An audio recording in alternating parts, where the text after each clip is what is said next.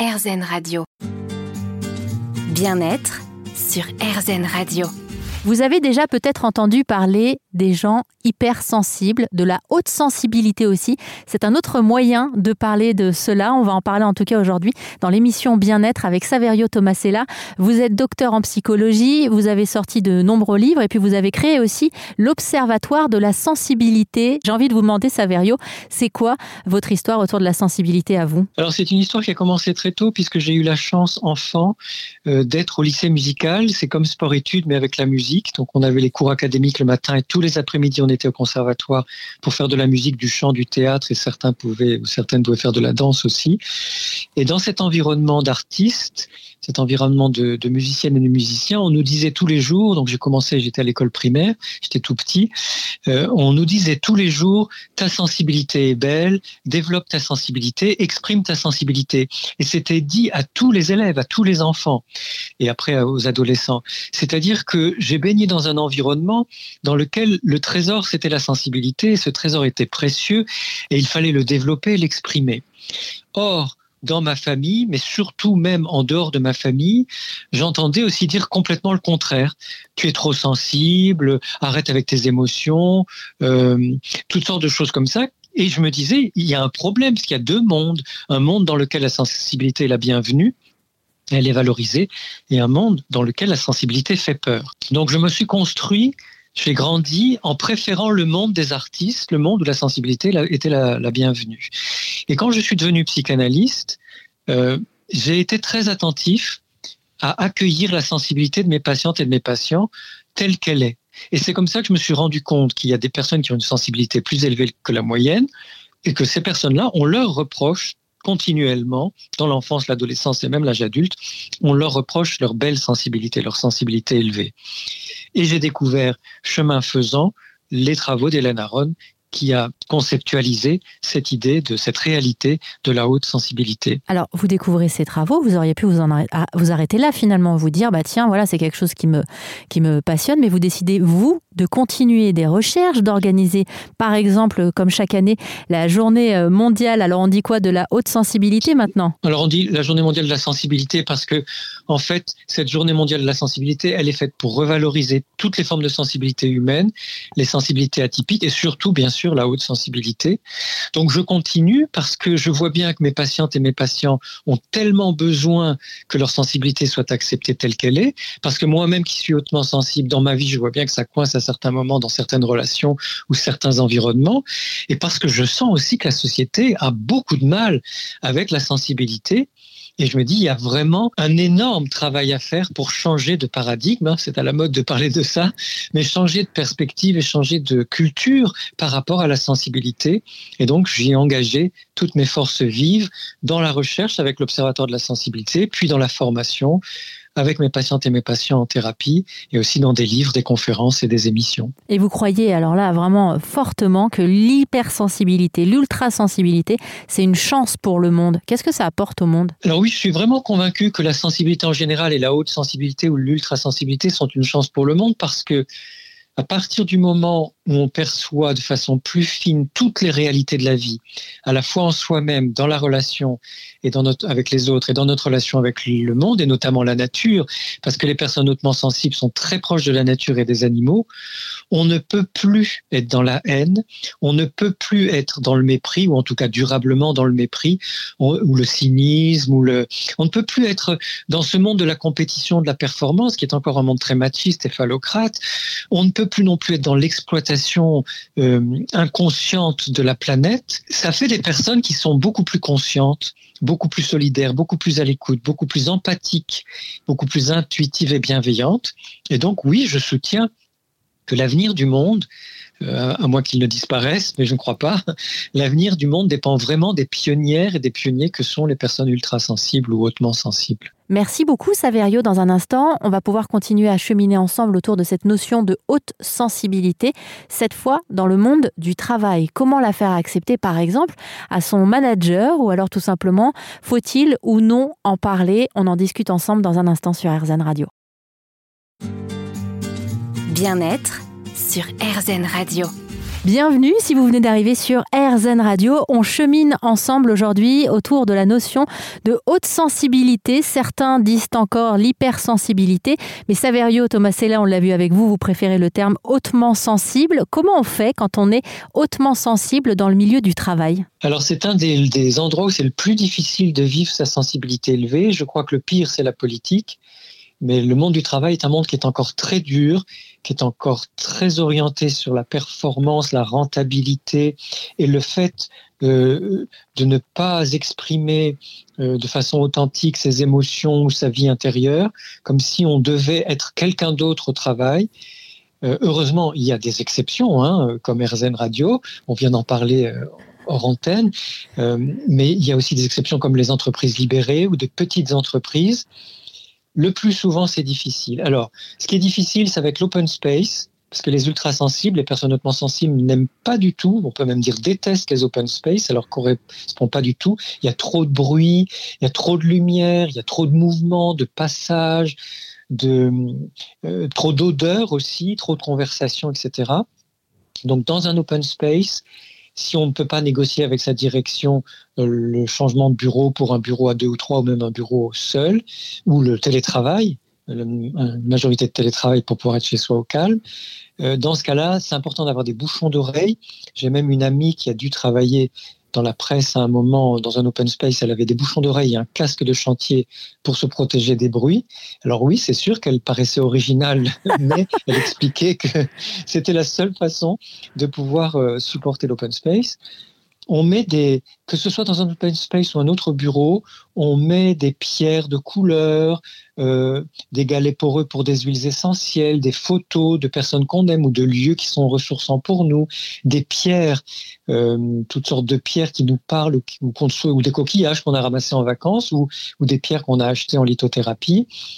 Toutes sortes d'éléments de couleur qui font que on va se créer une ambiance particulière au travail et puis, il y a des, des, clés physiques qui vont permettre de mieux vivre la journée au travail. D'abord, euh, faire en sorte que le voyage, le trajet du matin soit un trajet euh, agréable. Et donc, si on est dans les grandes villes qu'on doit prendre le métro ou le bus, euh, il vaut parfois mieux avoir cinq minutes de plus de trajet mais faire la correspondance à un endroit qui, nous plaît plus, ou aller prendre le, métro ou le bus à une station où c'est plus calme, où l'attente va être moins, moins éprouvante. Faire une vraie pause à midi, aller dans un restaurant plutôt que de manger froid sur le pouce et de ne pas se poser. Euh, après euh, la pause de midi, aller marcher euh, dans les rues avoisinantes, s'il n'y a pas de parc ou de jardin, mais de préférence dans un parc ou un jardin ou le long d'une rue très calme ou arborée, parce que ça aide à digérer, mais ça aide aussi à rabaisser la pression.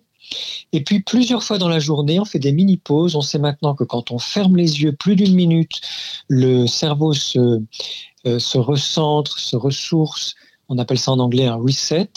Hein, il y a comme une petite reprogrammation qui se fait.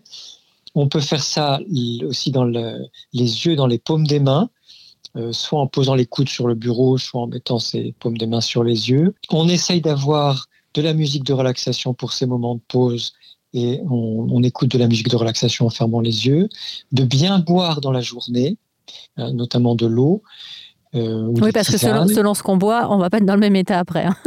voilà, selon ce qu'on boit, on va pas être dans le même état après. Et puis, on va voir quand on parlera d'alimentation qu'il y a des choses qui impactent plus le système nerveux des personnes hautement sensibles. Donc finalement, et puis on essaye de négocier, alors soit par le comité d'entreprise ou le comité d'hygiène et de sécurité, soit par un petit groupe de personnes hautement sensibles qu'on va repérer dans l'entreprise.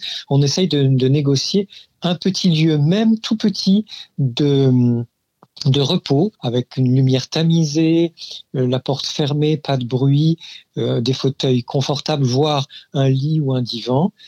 Et euh, on le dit à la personne la plus proche, le collègue ou la collègue la plus proche qui peut nous comprendre. On n'est pas obligé de le dire à tout le monde qu'on est hautement sensible, mais on n'a pas forcément besoin de le crier sur les toits parce qu'on risque d'avoir en retour à ce moment-là des moqueries ou des personnes qui comprennent pas ou qui vont nous dire chochotte ou toutes sortes de choses pas très sympathiques ça, ça, sent non, pas forcément le vécu, mais des choses que des gens ont dû vous raconter. Euh.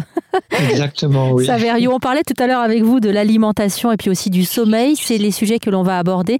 On parle donc de la haute sensibilité aujourd'hui sur RZN Radio et on cherche aussi euh, des astuces, des outils pour mieux la vivre au quotidien avec Saverio Tomasella. Tout de suite. Bien-être sur RZN Radio. Vous écoutez l'émission depuis tout à l'heure et peut-être qu'au travers de certains propos de Saverio Tomasella, docteur en psychologie, vous commencez à vous reconnaître. On parle de haute sensibilité aujourd'hui sur RZN Radio.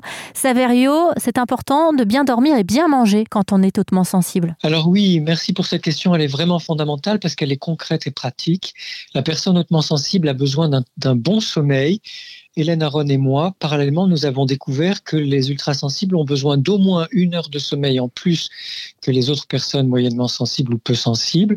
Euh, donc, pour une personne moyennement sensible, on va compter 6, 7 à 8 heures de sommeil par nuit, suivant les personnes. Eh bien, nous, nous avons besoin de nos 8 à 9 heures de sommeil et quand nous n'avons pas le temps de dormir autant, euh, nous ne sommes pas bien le, lendemain et nous commençons mal notre journée, c'est-à-dire nous sommes déjà dans un état de saturation du système nerveux.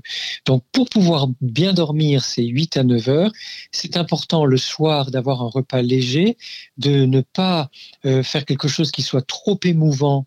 Et là, j'en profite pour dire que les personnes ultra sensibles n'aiment pas la violence sur les écrans, que ce soit les, les les informations, mais aussi les films. Alors, euh, je, m'adresse là aussi aux conjoints des personnes ultra-sensibles. N'insistez pas pour que votre compagne ou votre compagnon voit absolument un film d'horreur ou un film de guerre ou un film sanglant ou un film où il y a de la torture. Tout ça, ça va être terriblement insupportable pour la personne ultra-sensible. Donc, on évite ça surtout le soir. Et puis, on peut faire une marche à pied, même la nuit, avant d'aller de, se coucher, ou un peu de yoga, un peu de mouvement lent de Qigong ou de, de Tai Chi euh, baisser la lumière, aérer la chambre avant de dormir, et puis chacune et chacun va trouver des rituels qui vont lui faire du bien. Certaines huiles essentielles comme la mandarine, la clémentine, l'orange, le petit grain. Euh, le vétiver fonctionne bien aussi pour dormir. on trouve hein, ce qui nous aide, la marjolaine à coquille pour les personnes qui aiment les huiles essentielles, ou le rescue nuit, c'est un, un, mélange de fleurs de bac pour les personnes qui aiment les fleurs de bac on se débrouille pour avoir un bon environnement de sommeil. Sinon, au niveau de l'alimentation, c'est très important aussi, puisque le système nerveux des personnes hautement sensibles, il est excitable, il est stimulable de façon beaucoup plus nette et beaucoup plus forte que chez d'autres personnes.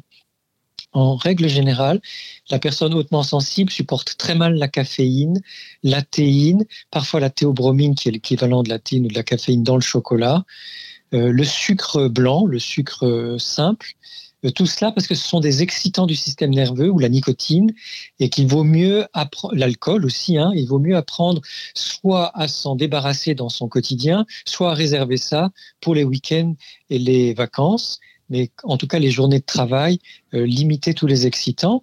Et au niveau de la nourriture, j'ai entendu dire dans les enquêtes de l'Observatoire de la sensibilité ou chez mes patientes et patients que beaucoup de personnes hautement sensibles ne supportent pas bien le gluten, ne supportent pas bien les produits laitiers, et donc le sucre aussi, j'en ai parlé.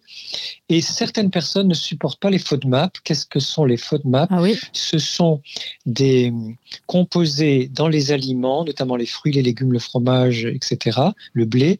Ce sont des composés qui fermentent très, rapide, très rapidement dans l'intestin grêle et qui vont provoquer des, des inconforts digestifs. Donc, pour ces personnes-là, comme je l'explique dans mes différents livres, il est tout à fait possible d'adapter son régime pour manger des choses qui soient beaucoup plus digestes et qui vont euh, nous permettre de, de garder notre énergie pour le, ce que nous avons à faire dans la journée plutôt que pour la digestion. Alors, Saverio, quand, quand je vous entends, j'ai l'impression de d'apprendre euh, quelque chose. Finalement, vous êtes en train de dire qu'on n'est pas seulement hypersensible ou hautement sensible en ce qui concerne euh, les, les, émotions, les choses qu'on peut ressentir à l'extérieur. Le corps lui-même aussi ressent plus que la moyenne. Alors c'est ça qui est fabuleux dans cette euh, sensibilité élevée, dans cette haute sensibilité, dans cette haute sensibilité, et qui fait que les animaux hautement sensibles sont aussi les animaux qui sont les plus prudents, les plus vigilants, euh, euh, et qui vont prévenir le troupeau, le troupeau s'il y a un danger, mais aussi mener le troupeau là où l'herbe est la meilleure, où la nourriture est la meilleure, où l'eau est la plus fraîche.